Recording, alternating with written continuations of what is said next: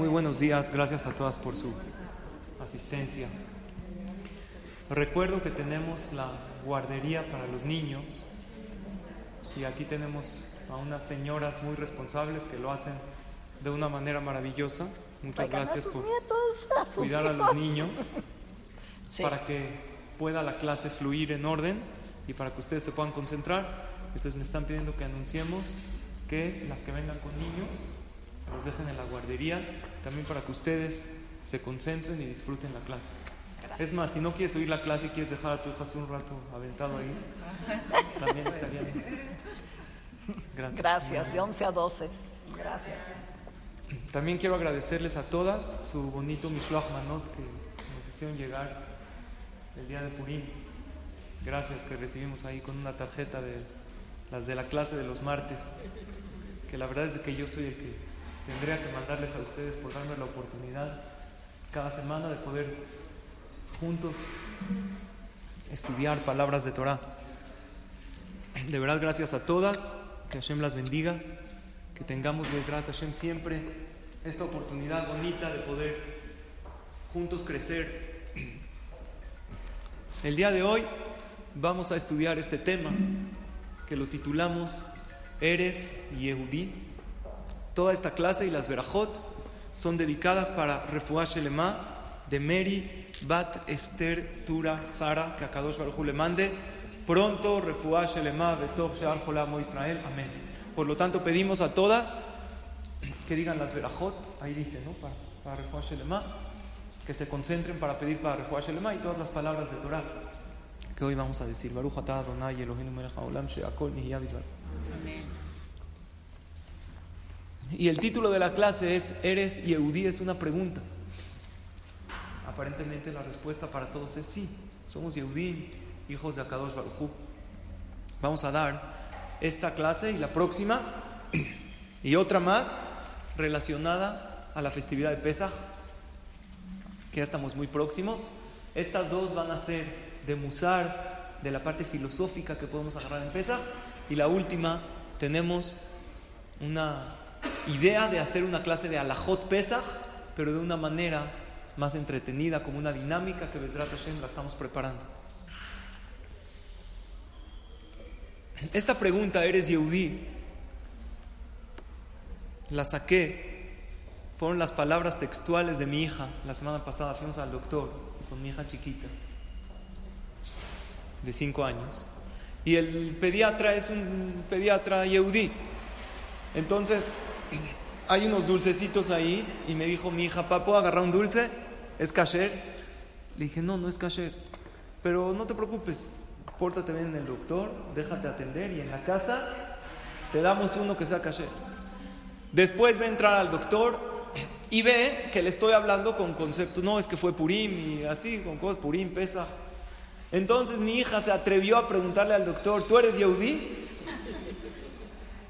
El doctor es un, doctor muy bueno, no tenía kipá, no lo vio observante. Aclaro, la kipá no es obligatoria, es muy buena usarlo en todo momento, pero para el hombre la obligación como tal es cuando uno dice tefilá o verajot. Pero por alajá, ¿no? estricto din, si un hombre quisiera no usarla, no sé, en el momento que trabaja, le da pena con los goyim, se podría. No hay prohibición como tal de no usar kipá. Entonces, ¿qué creen que le contestó el doctor? Le dijo a veces. A veces soy. El doctor sabe, mi hija es muy preguntona. Si le va a decir sí, va a empezar, oye, ¿y los dulces por qué no son kasher? ¿Y la equipa dónde está?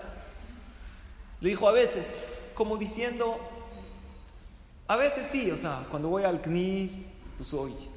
Cuando estoy afuera del CNIS, mejor no soy. Cuando se me antoja comer algo que no es tan kosher, mejor ahorita no soy. Pero mi hija con su entendimiento de una niña pequeña, ella entendió que quién es Yehudí, el que observa el judaísmo, que es judío, el que observa quién es doctor, no el que estudió medicina, el que ejerce, ¿no? Entonces así ella entendió. Sin embargo, ¿qué piensan ustedes? Una persona que no ejerce el judaísmo, nació judío, ¿es judío? Claro.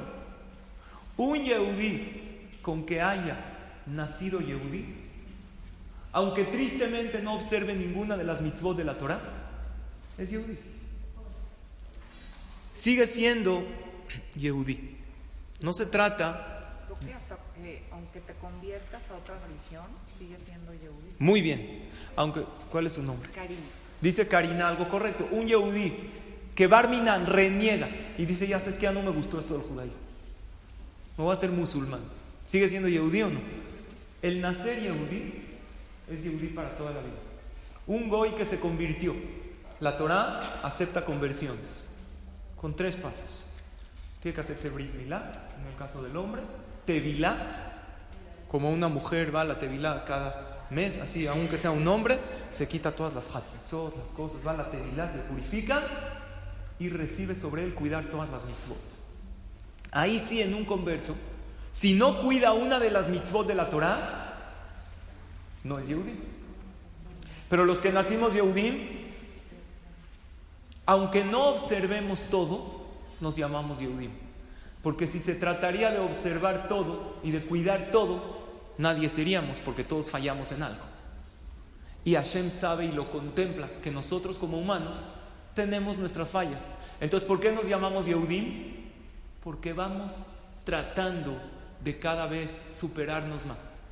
¿De qué manera, aparte del título Yehudí, se le llama al pueblo judío? Es más, nosotros llegamos a Egipto. Hashem nos libera, festividad de Pesach, precioso. Desde que Dios nos libera, nos llamamos Yehudim. O desde que recibimos la Torah. Pero ahorita vamos a analizar eso. Antes de estar en Egipto, antes de que salgamos de Egipto, ¿nos llamamos Yehudim? Muy bien, hebreos. Existen tres maneras que nosotros nos llamamos. Hebreos, Yehudim o Israelim. Israelim hoy en día en, el, en la literatura moderna está tomado como que nació en Israel. Sin embargo, el título israelí está desde antes de que exista Medinat Israel como tal y desde antes que entremos a Israel. ¿Quién se llamó Israel? Jacob vino, todavía no existía la tierra, o sea, existía la tierra de Israel, pero no la habían conquistado el pueblo de Israel. Jajamín explican lo siguiente. Hebreos somos todos los descendientes de Abraham ¿Qué es hebreo? Ibrí, ¿de dónde viene? ¿Qué es la palabra ibrí en hebreo? ¿Quién sabe? Mm. No, no es esclavo, ese es Ebed. Ibrí, muy bien, del otro lado. ¿Del otro lado de qué? Había un mar, un río que separaba. Abraham vino, iba del otro lado. Me a Nahar del otro lado del mar, por eso o del río. Ahí vivía Abraham Avino. Entonces por eso le llamaron Ibrí. Este es del otro lado. Pero más profundamente, Abraham tenía del otro lado del mundo. Él tenía otra ideología. El mundo en general hacía idolatría. Y Abraham era no solo monoteísta, sino también difundía el monoteísmo. La creencia en un solo Dios todopoderoso. Entonces eso es hebreo. Entramos a Mitraim, seguimos siendo hebreos, el pueblo hebreo. Salimos de Mitraim, nos llamamos Yehudim. ¿De dónde viene la palabra Yehudim? ¿De dónde proviene? Número uno, de Yehuda.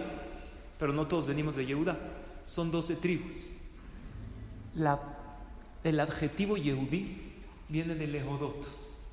Lehodot en hebreo significa dos cosas. Agradecer muy bien y reconocer. Así se dice en hebreo. Cuando tú me pides, oye, págame lo que me debes, y yo reconozco la deuda, yo te digo, reconozco. Debo, no niego, pago, no puedo. ¿No? Así se dice. Te debo. ¿Cómo me llamo en ese momento? Yehudí. Reconozco. Aquel que sabe reconocer y sabe agradecer, recibe el título de Yehudí. ¿Por qué el pueblo de Israel se llamaron Yehudim al salir de Mitzrayim? Reconocieron que todo es de Hashem y le agradecieron cuando salieron, le cantaron a Hashem en el momento que se abrió el mar, título, sello, Yehudi. Después entraron a la tierra de Israel y ya, ¿cómo se llamaron? Israelim. Oye, pero no nacieron en Israel, nacieron en el desierto. No importa. Alguien que tiene vínculo con la tierra de Israel es israelí.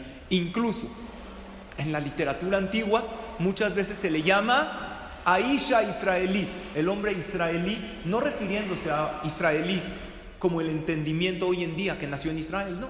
Cualquier yehudí que tenemos vínculo con la tierra de Israel, aunque no vivamos ahí, por el hecho que pedimos por Israel, amamos Israel, le pedimos a Hashem que se reconstruya Jerusalén, que venga el Mashiach en el Betamidash. Sabemos que nuestra casa, nuestro país, es ahí y ahorita estamos en exilio. Eso ya te hace llamar israelí. Entonces el título hebreo o el título israelí de por sí lo tienes. Lo que tienes que trabajar en la vida es ganarte el título Yehudi.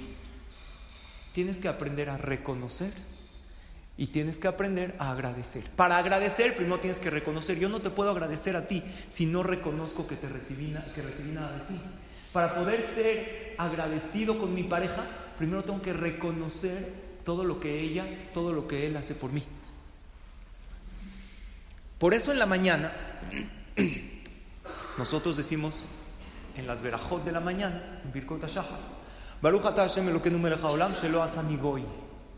Gracias a Kadosh Baruj que no me hiciste gentil, no me hiciste de los pueblos del mundo.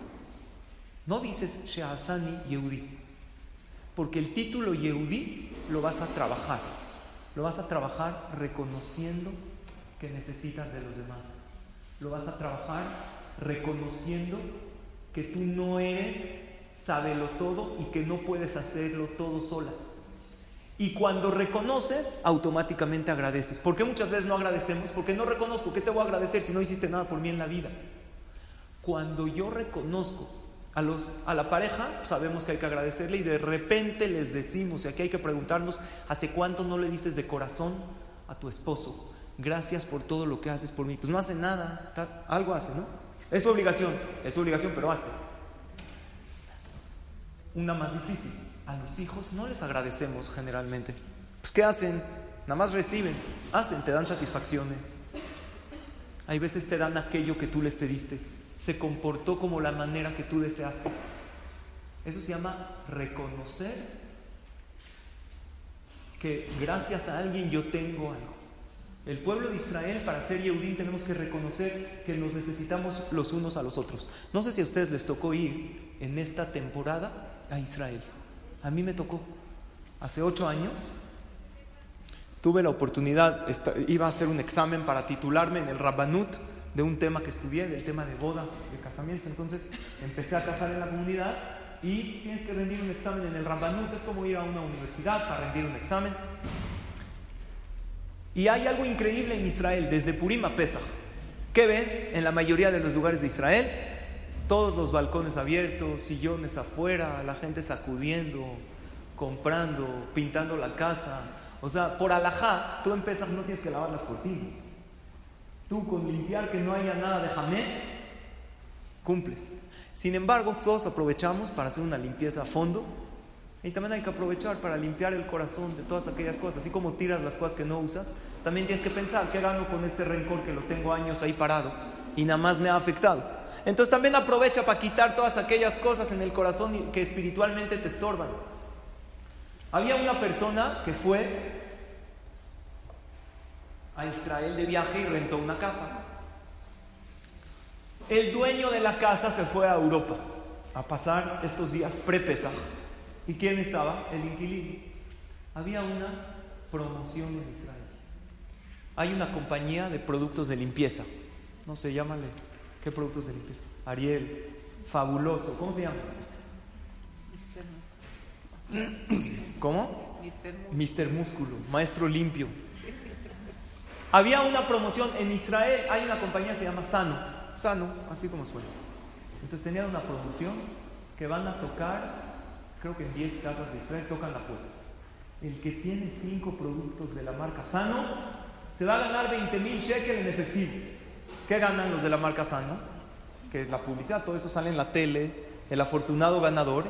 Entonces, van a dar algunos premios y después compran los productos. ¿Cuántos 20 mil shekel? ¿Quién sabe más o menos? Más o menos unos 100 mil pesos. Hay que multiplicar el shekel por 5 más o menos. La moneda del shekel está más fuerte que el peso mexicano. La economía en Israel es buena. Entonces, este inquilino, que él no era el dueño de la casa, le tocan la puerta los de la compañía Sano, tocó así al azar una casa y le dicen, ¿tiene usted cinco productos de la marca Sano? Entonces dice, espérate, no es mi casa, voy a checar. Se mete a la alacena, saca un jabón de ropa, saca otro de trastes. y efectivamente juntó cinco. Cinco productos se los da a los que vinieron de esa compañía. Efectivamente se ganó los 20 mil shekels. Sale en la tele, todo de maravilla. ¿Quién se enteró de la noticia? El dueño de la casa. El dueño de la casa le dice, espérate papá, los productos no son tuyos, son míos. De hecho, el inquilino ni siquiera no tiene derecho, bueno, hay que ver si por alajá tiene derecho a usar productos cerrados, por ejemplo, cuando tú rentas una casa, no tiene derecho el inquilino a abrirlos, salvo si el dueño de la casa le dio órdenes específicas, puedes usar, puedes abrir el jabón que quieras.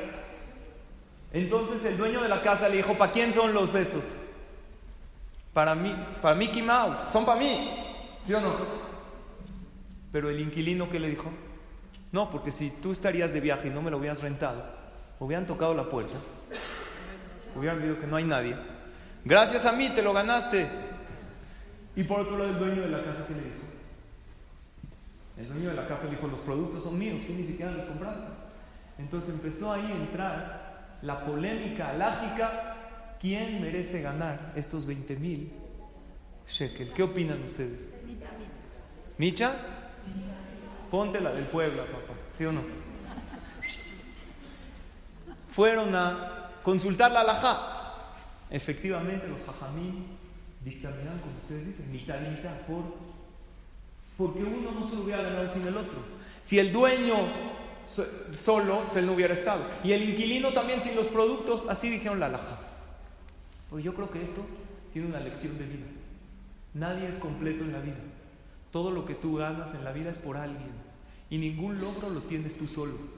Si tienes satisfacción de tu hijo, también él merece esa satisfacción. Si tú tienes un logro personal, busca a aquellas personas que te ayudaron a lograrlo, porque uno no logra nada solo. Nada, ningún éxito lo logra solo. Y a veces nosotros hacemos al revés. En nuestros fracasos buscamos culpables y en nuestros éxitos tendemos a atribuírnoslos a nosotros. Y lo que la Torah nos enseña es que el, momento que tú aprendes a reconocer, Yehudí es el que reconoce, ¿qué reconoce? Que le debo a los demás muchas cosas. Y por ende, mi agradecimiento va a ser completo, va a ser de corazón. Nosotros tenemos varias tefilot que decimos en Pesach. Número uno, la tefilá más importante, el rezo más importante en Pesach, ¿cuál sería? La Agadá de Pesach. ¿La Agadá tiene la obligación la mujer de leerla en esa noche del Seder? Sí, la verdad es que sí. Y la Agadá es larga y hay veces no la lees toda, pero la mujer está obligada igual que el hombre a a decirlo. Si no tienes tiempo para decirla toda la Agadá, esos dos sedarim, en los dos seders. Este año vamos a proponernos decirla toda. ¿Por qué? Porque hay una parte al final que es muy importante. Número uno, hay una parte casi a la mitad. Manishtanatos, lo cantamos, estamos felices. Luego los niños empiezan a portar mal, te paras ahí, allá. ¿Y quién acaba toda la gada? Uno que otro, ese tío medio religioso que dice que medio sabe llevar el ceder, que al final te diste cuenta que no sabía nada, se hizo pelotas más que todos. Y el otro que le está señalando ahí al niño que lea, y muchos no terminamos la Haggadah. Una parte importantísima de la Haggadah de Pesach es una parte que dice, el que no dice esto no cumplió con la mitzvah. Pesach, Matzah Maror. ¿La ubican o no? Eso, Bezrat Hashem, todas lo vamos a decir. Pero este año quiero que nos propongamos todas a decir toda la Agadá desde el principio hasta el final, que tarda en una leída fluida más o menos una media hora. Pero es una mitzvah que tenemos dos veces al año, el primero y el segundo sede de Pesach. Y ahí nos vamos a concentrar para pedirle a Hashem algo. Antes de tomar la segunda copa, la primera copa se toman cuatro. La primera se toma en el kiddush. La segunda copa se bebe antes de terminar, al terminar la agadá, antes de comer la matzah. Y después de contar toda la salida de Egipto y de alargar mucho los cuatro hijos y cómo nos esclavizaron en Mitraim y cómo salimos, conclusión de toda esa media hora, dice en la agadá, le fija Hanachnu Hayabim, Lehodot, Belealel. Por lo tanto, ¿sabes cuál es la conclusión de todo? tenemos una obligación de sentirnos agradecidos con Hashem. Aquel que hizo a nosotros y a nuestros padres todos los, milagros que vivimos. ¿Qué es eso? Nos sacó de la esclavitud a qué? A la libertad. Nos sacó del sufrimiento al placer. Umeafela leorgadol. Nos sacó de la oscuridad a una luz enorme. Jajamín dicen que si en ese momento te concentras en qué problema quieres que Hashem te saque, ahí tienes una segula muy especial. Señoras, aprovechen ese momento. Casi el último párrafo de la Gada. Ustedes lo van a ubicar antes de la segunda copa. De hecho, es la una de las pocas partes de la Gada que se lee con la copa en la mano, como un brindis. Hashem, estamos levantando hoy la copa agradeciéndote por todo aquello que nos sacaste, por todos los milagros que nos hiciste y ahí precisamente en ese lugar te vas a concentrar para pedirle a Hashem tu milagro personal que quieres para ti hoy. Y ahí tiene una fuerza muy especial. Porque la finalidad de toda la Agadá, ¿cuál es? Debemos agradecer y alabarte por los milagros que nos hiciste y que nos haces hoy en día. Aparte, leemos un Teilim en Pesach. Hay varias tefilot en Pesach. Todo Pesach se dice Shahrit, Musaf, Minha, Arbit cuatro tefilot por día. ¿La mujer tiene que decir todas? No. Pero ¿saben que sí les recomiendo? Aparte de esa parte de la Gadá, que quiero que se acuerden mucho lo que estudiamos hoy, hay un mismor de Pesach. ¿Cuál es el Teilim que se dice en Pesach? ¿Quién sabe qué número de Teilim se dice en? ¿Nadie? El Teilim número 107. Kufzain. Ese Teilim, aunque no reces, yo les voy a pedir que lo digan todos los días de Pesaj, una vez en la noche, una vez en la mañana. En el Knis 107, ¿de qué habla ese Teilim?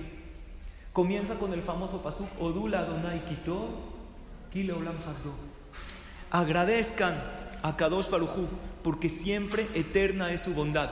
¿Y saben de qué habla el Teilim? De las cuatro personas que tienen que agradecer. ¿Conocen una veraja que se llama Gomel? ¿Quién la conoce? De salvación por cualquier cosa. ¿Quién tiene que decir a Gomel? ¿Quién sabe? Una persona que llega de viaje, aun cuando tú llegas de viaje como mujer, si llegas al CNIS y alguien dice a Gomel y tú contestas amén, la mujer no pasa al Sefer Torah decir a Gomel, pero desde el Esdras Machine contesta. ¿En qué caso la mujer tiene que decir a Gomel? Cuando se alivia y Baruch Hashem está ella sana.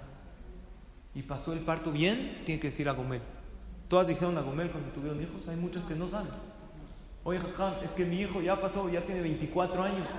Digo a Gomel, ya no, por, porque ya perdió la persona la emoción del agradecimiento.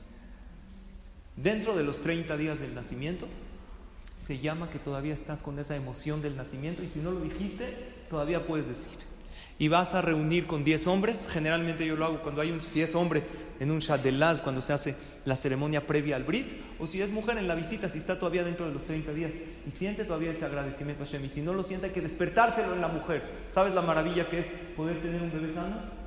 Y despertarle ese agradecimiento y va a decir con Shemu Malchut, la verajá, Baruch Ata Hashem Elokeinu Melech Haolam, Hagomel le Hayabim Tobot. Gracias Dios por darnos a los Hayabim. ¿Quiénes son los Hayabim? Los que le debemos mucho a Dios. Nos has dado tantos favores en la vida. Y al final ese Teilim número 107 acaba con un pasuk maravilloso. Mi hajam beishmor ele beitbonenu hasde Adonai. El sabio es aquel que medita y guarda en su corazón las bondades de Hashem. Porque todos nosotros tenemos en nuestro corazón capacidad para guardar y capacidad para qué? Para olvidar cosas. Hashem nos dio un regalo maravilloso, uno de los regalos más grandes, que ¿cómo se llama? El olvido. ¿El olvido es un buen regalo? Sí, Hashem creó el olvido, pero te dice, no te vayas a olvidar de mí, te lo regalé para cosas buenas. ¿Para qué Akadosh Baruj creó el olvido? El olvido tiene cosas maravillosas. Número uno, te ayuda a perdonar. Porque si estarías con ese rencor de en el momento que te pasó lo que a esa persona te hizo, no lo perdonarías nunca. Pero eso tú lo... Hay gente que dice, no puedo perdonar. Si la Torah te ordena que perdones, es porque puedes. Y ahí vas a apretar el botón del olvido. Le vas a dar una orden a tu cerebro que eso no quieres guardar. Es bueno para olvidar desgracias. La persona vive cosas duras en la vida.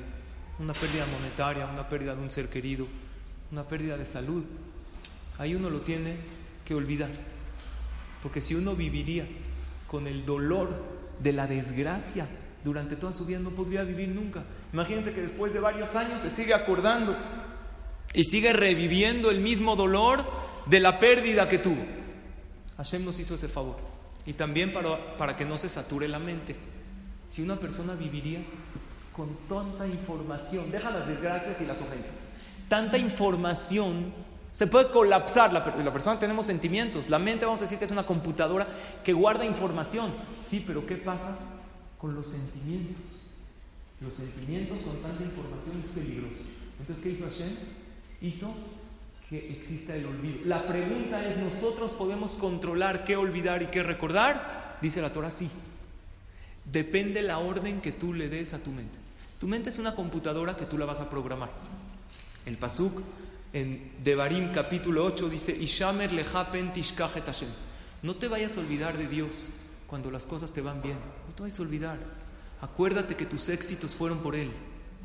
No te vayas a olvidar cuando tienes problemas y crees que Akadosh Baruj te abandonó. Acuérdate que Él está ahí, está esperando tu rezo, está esperando que te fortalezcas y de ese tropiezo, en vez de que te caigas y te quedes tirada, que te pares ahora sí más fuerte. Y otro pasuk le dice Moshe Rabbenu al pueblo de Israel en su último discurso antes de morir. En el libro de Devarim capítulo 32 dice, Tu creador te regaló el olvido, pero tú lo usaste para olvidarte de él. Ese olvido Dios te lo regaló por tu bien. No lo uses para olvidarte de Akadosh Baruchu, sino usa tu olvido para olvidar lo malo y tu memoria para retener los favores que Akadosh Baruchu te ha hecho. ¿Cómo le hago? ¿Sabes cómo? Cada vez que tú, ¿vieron que hay gente que tiene memoria fotográfica? Se acuerdan de muchísimas cosas. Pero hay gente que usa la memoria fotográfica para acordarse de lo malo que los demás le han hecho. Y puedes hablar con ellos y te dice, sí, pero hace 10 años me dijo esto, esto y esto. Y tú le dices, ¿y el viaje del año pasado que tuviste? No me acuerdo a dónde fui con mis hijos. A ver, déjame hacer memoria. Tú le das órdenes a tu mente. Ejemplo, llevamos Baruch Hashem varios años estudiando Torah. Habemos muchas de las presentes que cuando oyes un concepto dices, me acuerdo que lo estudié en una clase, no me acuerdo, a lo mejor hace cinco años. ¿Por qué te lo acuerdas? ¿Sabes por qué? Porque tú le das órdenes a tu mente. Lo que es importante, tú le dices a tu mente, esto guárdalo. Por eso hay muchos estudiantes que acabando el examen les preguntas, oye, pero qué, no se acuerdan, por porque la mente funciona así. Si tú le, cuando estudiaste le diste una orden a tu mente, esto lo necesito para el examen, la mente te obedece. Y cuando acabó el examen, la, tu mente es capaz, es sabia, es increíble y dice, esta es información innecesaria, la borra. Había una persona, dice el Magid Miduna, una historia, que tenía muchísimas deudas y no sabía cómo salir de ellas. Esas deudas, con los intereses, todos estaban haciendo bolas de nieve. Él había pedido dinero para empezar un negocio, para emprender con buena intención. Pero muchas veces cuando la persona no es organizada, las deudas lo comen y Barminan cae en una depresión tanto moral, también físicamente se daña, no sabe cómo pagar y los acreedores lo persiguen. En una ocasión llegó su amigo a verlo y le dice, ¿por qué estás tan triste? ¿Qué te pasa? Le dice, ¿qué hago? Tengo tantas deudas, no sé cómo pagarlas. Le dice, te voy a dar una idea buenísima. El próximo que te venga a cobrar, Tú empiezas a hacer locuras, empiezas a hacerte loco. ¿Qué va a pensar? Así se volvió loco. No le puedo cobrar. ¡Wow! Excelente idea. Después de media hora llega el primer acreedor con el documento. Le dice, oye, tú me debes esto. Y este cuate empieza a hacer locuras. Se sube a la mesa. Empieza a bailar. Empieza a hablar como loco. Empieza a brincar, a aventar comida, la cachupa al pecho, la mayonesa al piso pone canciones, Scooby-Doo papá, ¿la conocen o no? Y la cosa suena rara, nunca entendí la letra. ¿Cómo puede ser que una canción tan famosa con una letra carente de sentido? Empieza a hacer locuras, tonterías, dice este acreedor, Hazid se volvió loco, rompe el documento, se Así el próximo acreedor llega después de media hora, le toca la puerta. Oye, me debes dinero. Este empieza a hacer tonterías empieza a hablar como loco, empieza a actuar como si realmente perdió el conocimiento, perdió la noción. Dijo Hazid, se volvió loco, rompe el documento. Así fue acabando con sus deudas, una tras otra, tras otra, tras otra. Un día llega este amigo que le dio el consejo. A él también le debía dinero. Entra con él, le dice, oye, sí somos cuates y todo, pero mira, fíjate que conmigo sí tenías una deuda. Agarra este, se sube a la mesa, empieza a bailar, le dice, no, no, no, ven acá, lo baja dos cachetadas, dice, mira, conmigo no me la hagas. ¿Quién te dio el consejo que lo hagas? Yo, pero para con los demás, no para que no me pagues mi deuda. Muchas veces nos olvidamos de Hashem.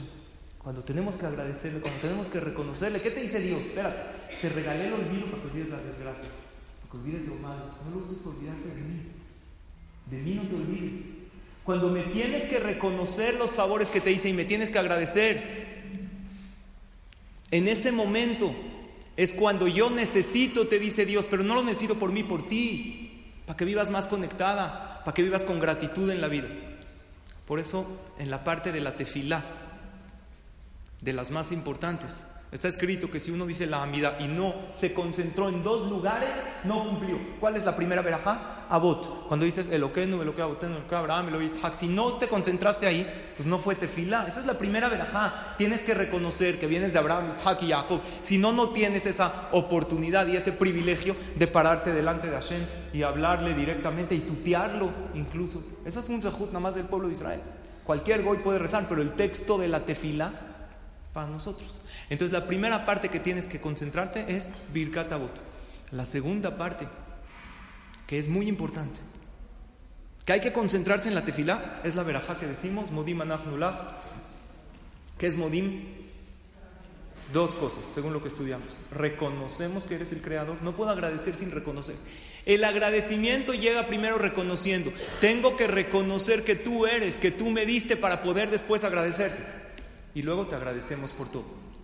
Lo bueno del agradecimiento es que tú no fijas las pautas como agradecer. Cuando tú le quieres agradecer a alguien, no es según lo que tú quieres agradecer, sino es según lo que él quiere recibir. Si tú quieres agradecerle a una amiga que te ayudó mucho y tú le mandas un pastel enorme, pero ella está a dieta y no lo va a comer, hasta le vas a hacer un perjuicio porque se le va a antojar todo el día, no le estás agradeciendo. Si tú le quieres agradecer a un niño de cuatro años que ordenó su cuarto y le sacas un billete de 100 dólares, no le estás agradeciendo. El niño quiere paleta. Para agradecerle a Hashem, la, pauta la marca él. Y él te dijo, ¿me quieres agradecer? Hay tres maneras que me tienes que agradecer. Número uno, con el corazón, sintiendo un agradecimiento profundo hacia mí, para que seas Yehudi. ¿Quieres tener ese título que nuestros padres adquirieron cuando salieron de Mitraim? Tienes que agradecerme sintiendo, diciendo, sácalo de tu boca, di gracias, aunque nadie te esté oyendo. Tú con Hashem solita, eres capaz de salir de la clase y hablar con Dios cuando estés sola en el coche y decirle, gracias Hashem, que me diste la oportunidad de venir a una clase de Torah, que me diste la oportunidad de formar parte de ese grupo selecto del pueblo de Israel, que pueden estudiar Torah, pueden apegarse a ti, pueden conocerte. Lo tienes que agradecer de corazón. Y número tres, con acciones. Hashem quiere que te dice, aquí está el manual, es la Torah. ¿Qué puedes hacer de todo esto? Eso será mi agradecimiento. Pero tiene que ir en categoría, tienes que sentir ese agradecimiento, tienes que sacarlo de tu boca y tienes que hacer acciones. Por eso la fiesta, de, la festividad de Pesach es de las festividades que más o la que más detalles de mitzvot y de alajot tienen. En todas las festividades hay que estudiar las alajot. En Pesach desde 30 días antes de Pesach, dice la Alajá, hay que estudiar, porque son muchísimas las leyes, muy detalladas. De esta manera le vamos a agradecer a Hashem. La pregunta es, ¿por qué nos cuesta tanto agradecerle a Hashem? A la gente no nos cuesta tanto agradecerle. Cuando alguien te hace un favor, inmediatamente le dices gracias. ¿Por qué con Dios nos cuesta trabajo? ¿A nuestra pareja nos cuesta? Hay veces también. Tristemente los agradecimientos más importantes son los que más trabajo nos cuestan. En una pareja, un matrimonio sano,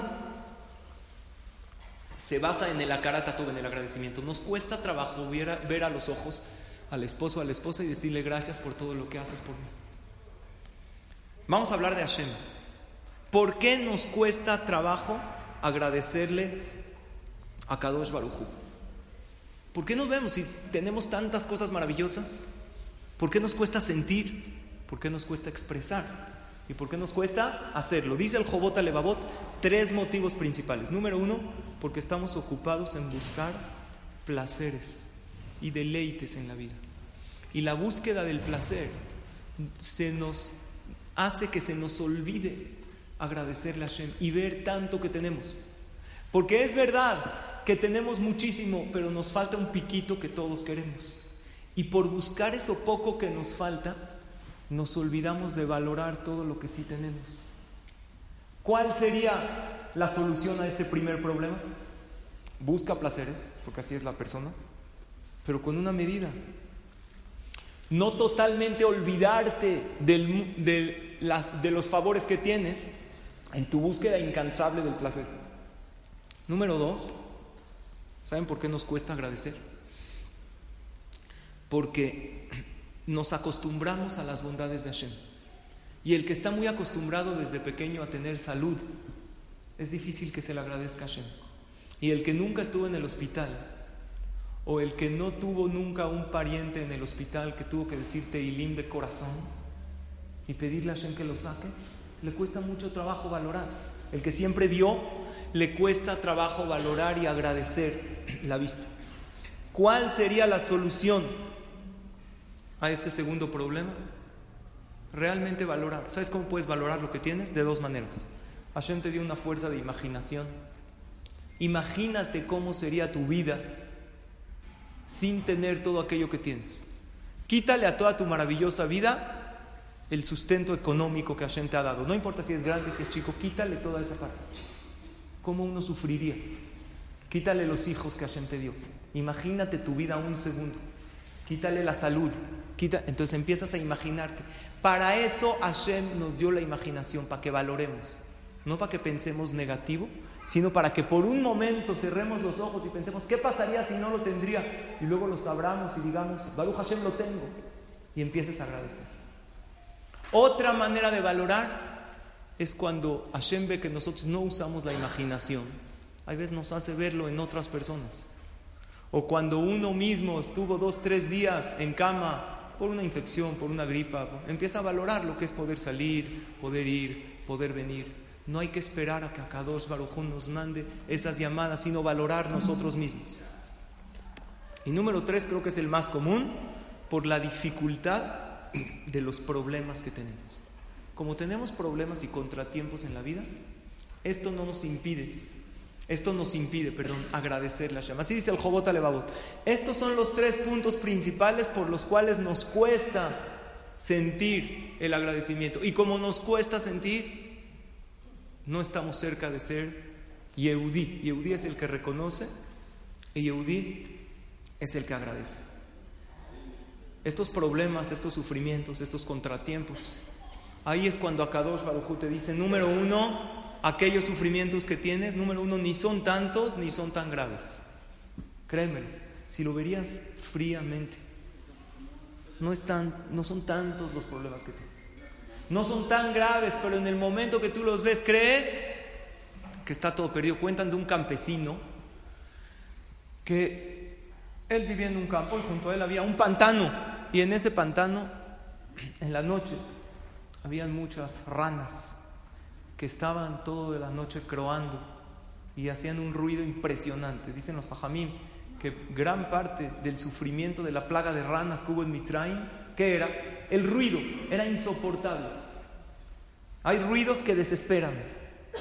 Uno de ellos es las ranas, cuando empiezan a croar y cuando son muchas, ya no puede uno. Este campesino estaba desesperado. Estaba pasando ahí por un restaurante francés. Comen ancas de rana. Llegó con el chef. Le dijo, yo tengo un millón de ranas en mi, ahí en un pantano junto a mi campo. ¿Quiere que se las venda? Le dijo, vamos a hablar con el dueño. Habla con el dueño y dice, mira, un millón son muchas, no necesito tantas.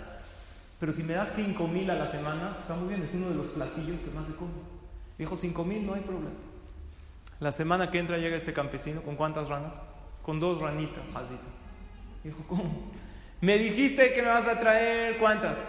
Un millón. ¿Yo cuántas te dije que me traigas? Cinco mil. ¿Cuántas me trajiste? Dos. ¿Qué pasó?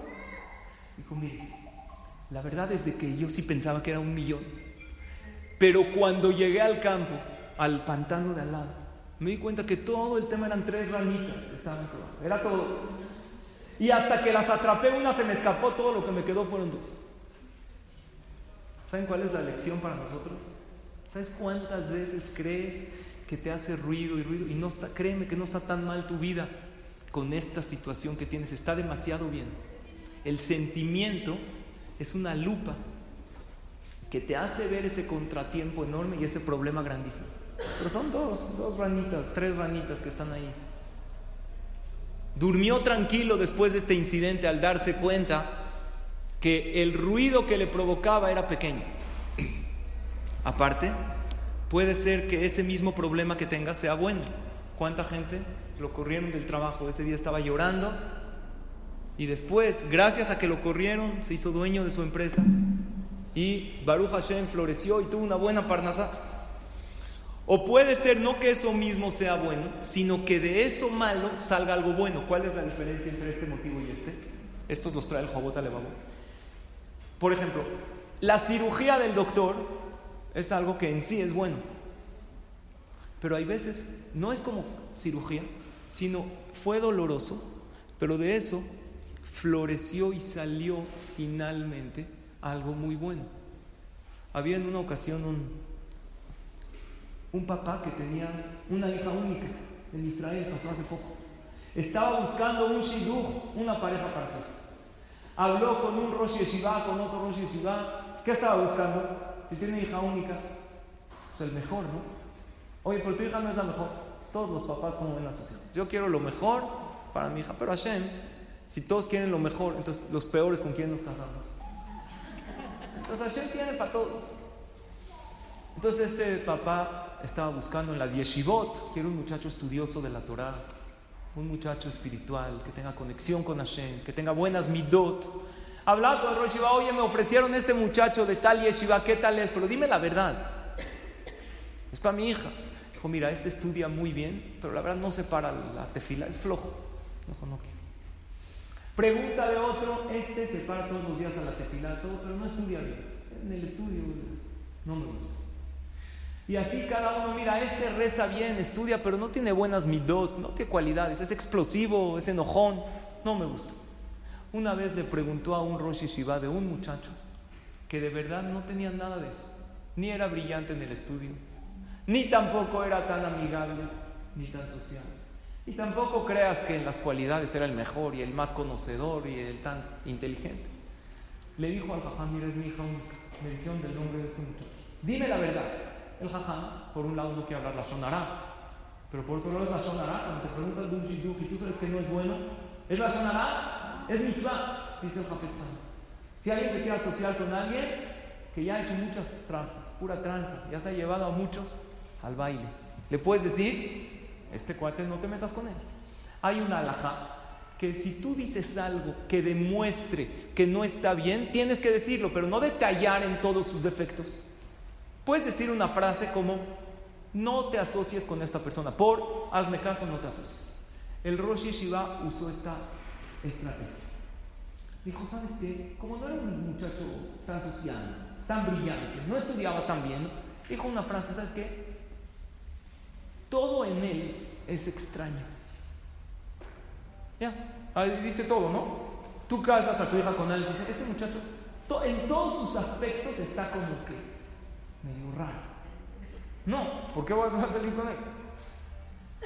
Después de cuatro meses, ya saben que en Israel es express, recibe una invitación a un compromiso. Le habla el papá, le dice, oye, te invito al compromiso de mi hija. ¡Wow! ¡Qué gusto! ¿Con quién?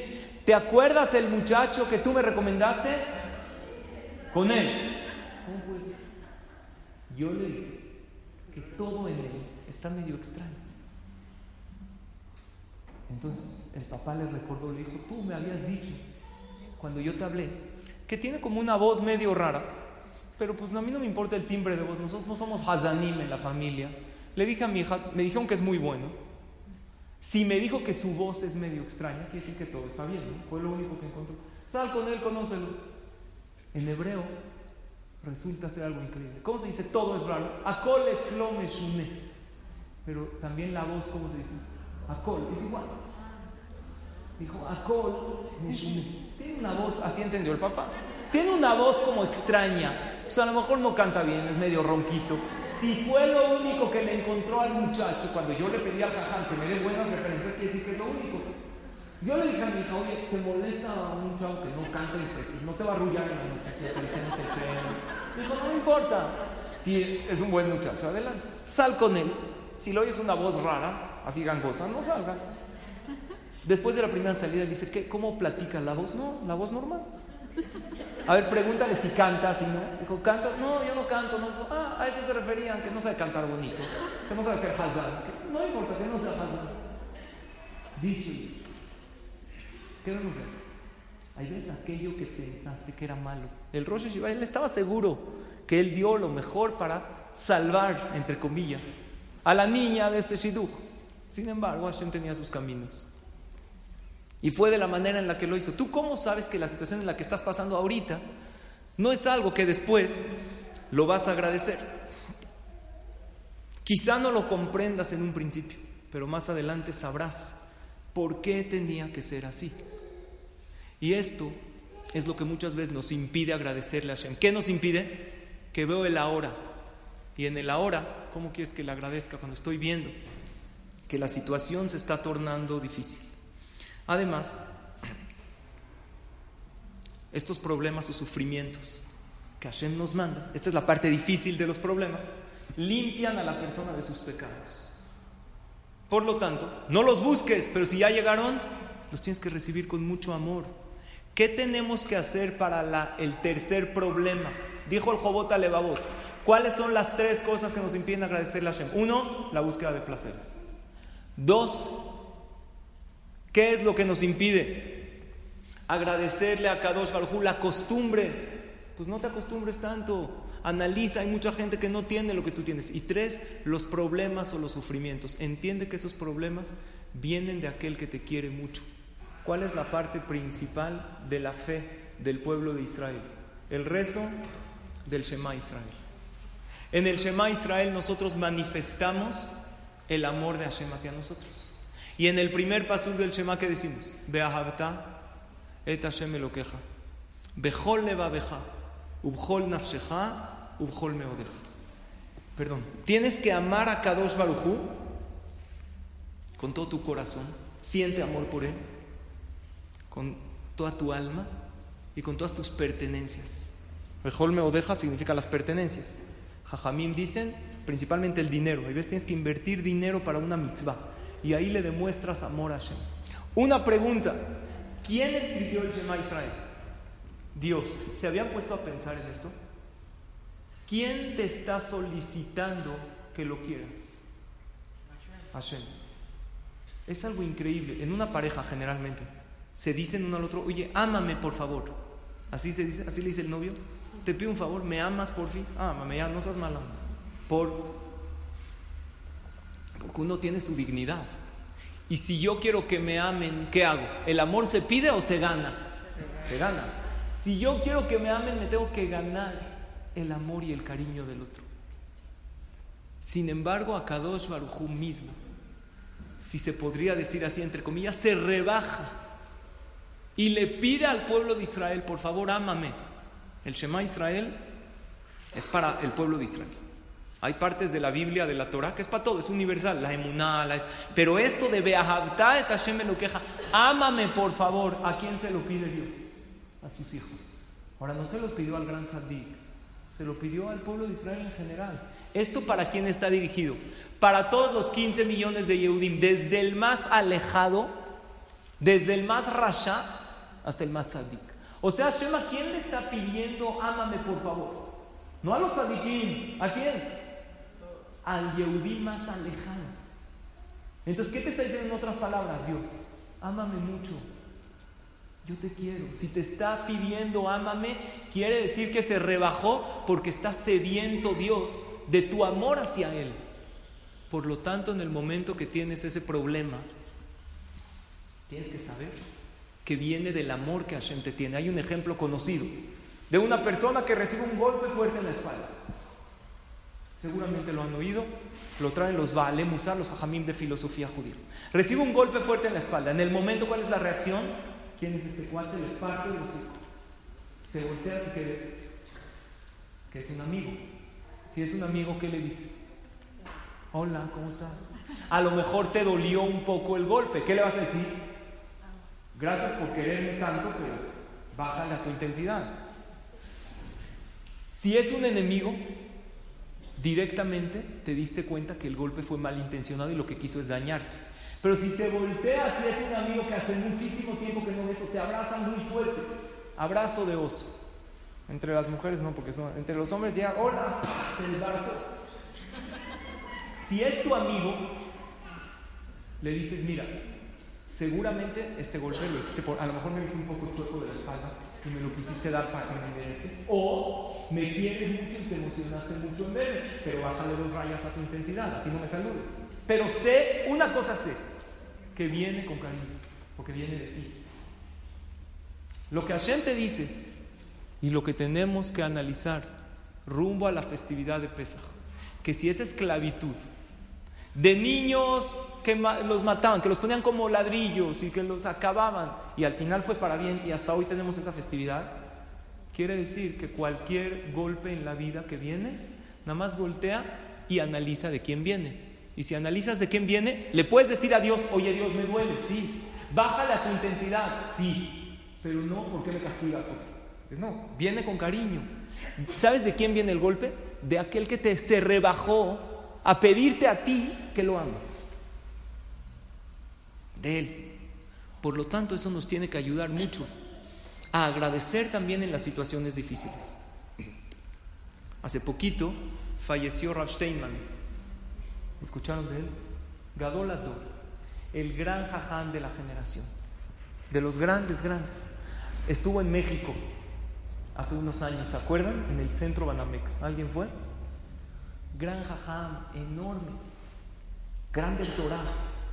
Y este Rav Steinman dio un consejo para todos los maestros, para todos los que somos educadores, porque para los que tenemos hijos también nos sirve este consejo. Rav Steinman, para que entendamos su grandeza, después de su recorrido, contó uno de sus doctores, y creo que fue después del recorrido que hizo en México hace unos años, tenía como unos 90 años. Y llegó al dentista porque le dolía una muela. Entonces agarraron un doctor muy importante de Israel, uno de los grandes jajamim, que lo atienda personalmente, que se ocupe de su caso. Y vio, y después de la radiografía, vio que le tenían que quitar extraer una muela. El jajam a los 90 años le dice al dentista, quiero que me hagas esta extracción sin anestesia. No ya vi que todos hicieron así. Es horrible. Aun cuando te hace anestesia, es lo peor porque estás así desde tu casa estás así, o sea, antes de llegar al dentista, ya estás así.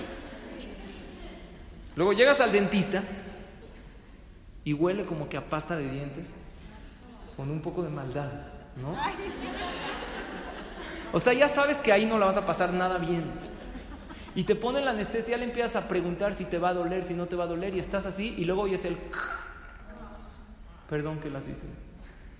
Imagínense que el jajam de 90 años, ¿cuántos dientes tiene? Así. El que le van a quitar sin anestesia. Dijo el doctor, ¿por? Le dijo, mira, por dos cosas. Si algo tengo que sufrir tengo que vivir un dolor, que sea de esto, para que Hashem no me mande otro. Alto. No intentes eso en casa. No lo tienen que hacer. No tenemos una mitzvah nosotros. No estamos en esa categoría. El hijo. Y número dos, como acabo de hacer un recorrido en Hutzlaaretz, fuera de Israel, me hicieron tanto cabot, tanto honor. Fui a Bate donde iba separada. La verdad, la persona siente un poco de. Es difícil ser humilde en esos casos. En donde iba rodeado de gente, verajot, consejos, clases. Temo que Dios me descuente de mis dejuyot, de mis mitzvot, por tanto cabot que recibí. Por lo tanto, quiero que me la quite. Le dijo el doctor, pero es un dolor insoportable. Humanamente no se puede soportar. Le dijo, si es de que por inercia levanto la mano y no lo dejo, amárreme los brazos. ¿Se acuerdan como le dijo Isaac vino a Jacob? Así cuenta la Torah. Para hacer el sacrificio, amárrame bien, papá. Pero esta gente, señoras, tenemos que entender que es gente que viven en este mundo, pero son, es pura Torah, tienen un control mental impresionante. La mente lo puede controlar todo, todo el dolor viene de acá.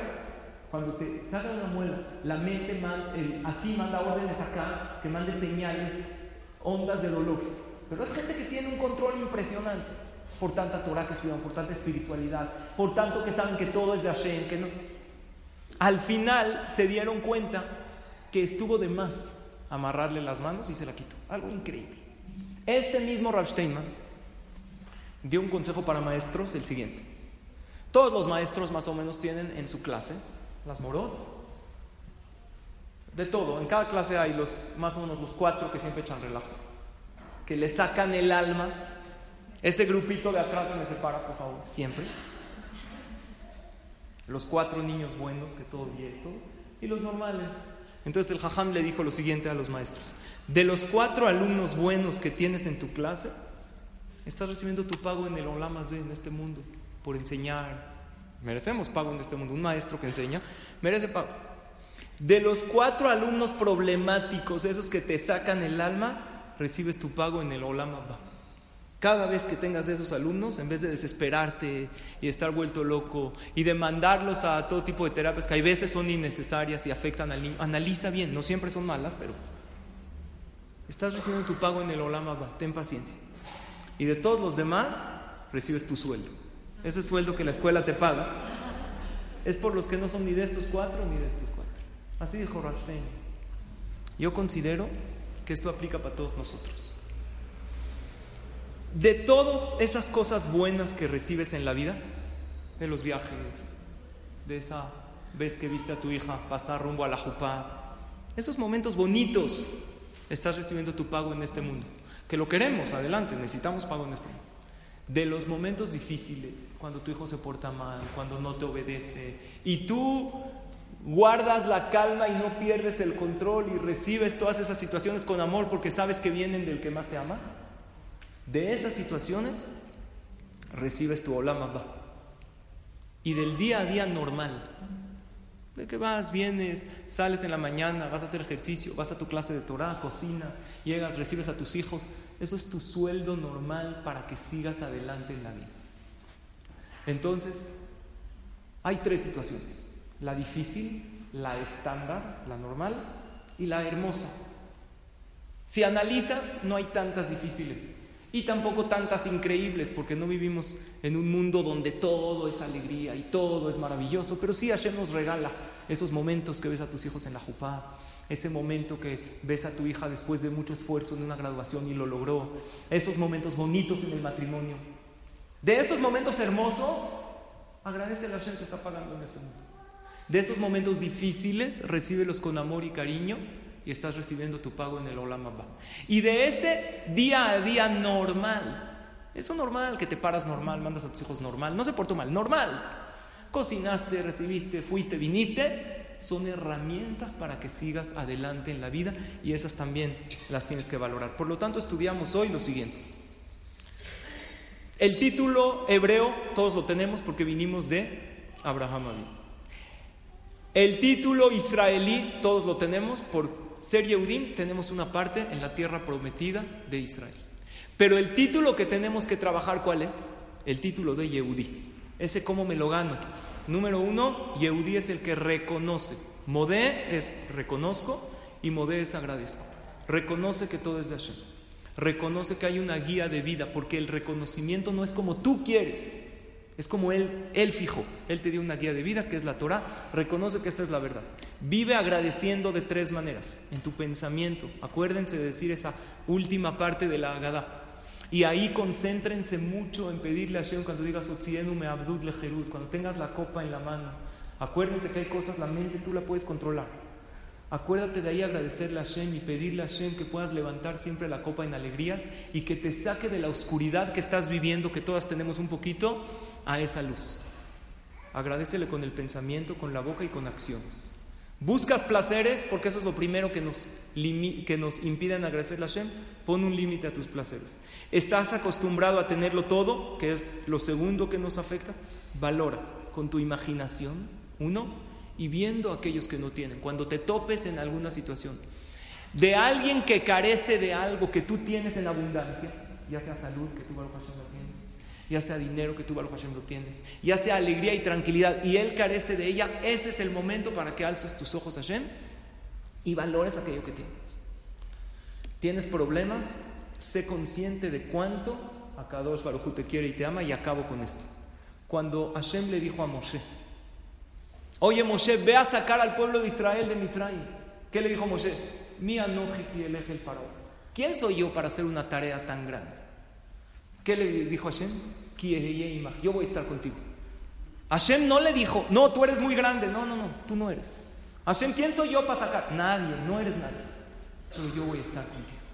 La conclusión es que no es quien tú seas, es con quién vas. Si vives con Akadosh Barujú en tu vida, en tu corazón, aunque no seas gran cosa, yo no soy gran cosa, no tienes que ser gran cosa, no tienes que observar todo, que cumplir todo. Claro, tenemos que aspirar a cumplir cabalmente, todo pesa, todas las mitzvot. Pero si vas con esa fe de Hashem en tu corazón, vas a lograr proponerte muchas cosas. Porque de aquí vemos que Hashem no le dijo a Moshe, tú eres enorme, tú eres grandioso. No, tú no eres nadie, va, pero yo voy a estar contigo, yo te voy a ayudar. Cuando alguien pequeño va con alguien grande, el pequeño se hace grande.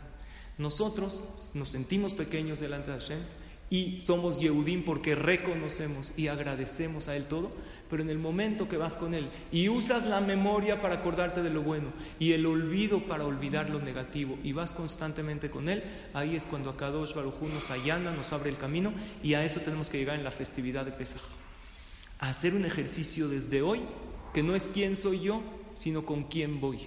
Puedes invitar a Kadosh Baruj a cada paso y paso de tu vida e ir creciendo y a trabajar desde hoy hasta Pesach a ganarnos este título de Yehudim, agradeciendo y reconociendo que todo viene de él. Gracias a todas por su atención, por su asistencia.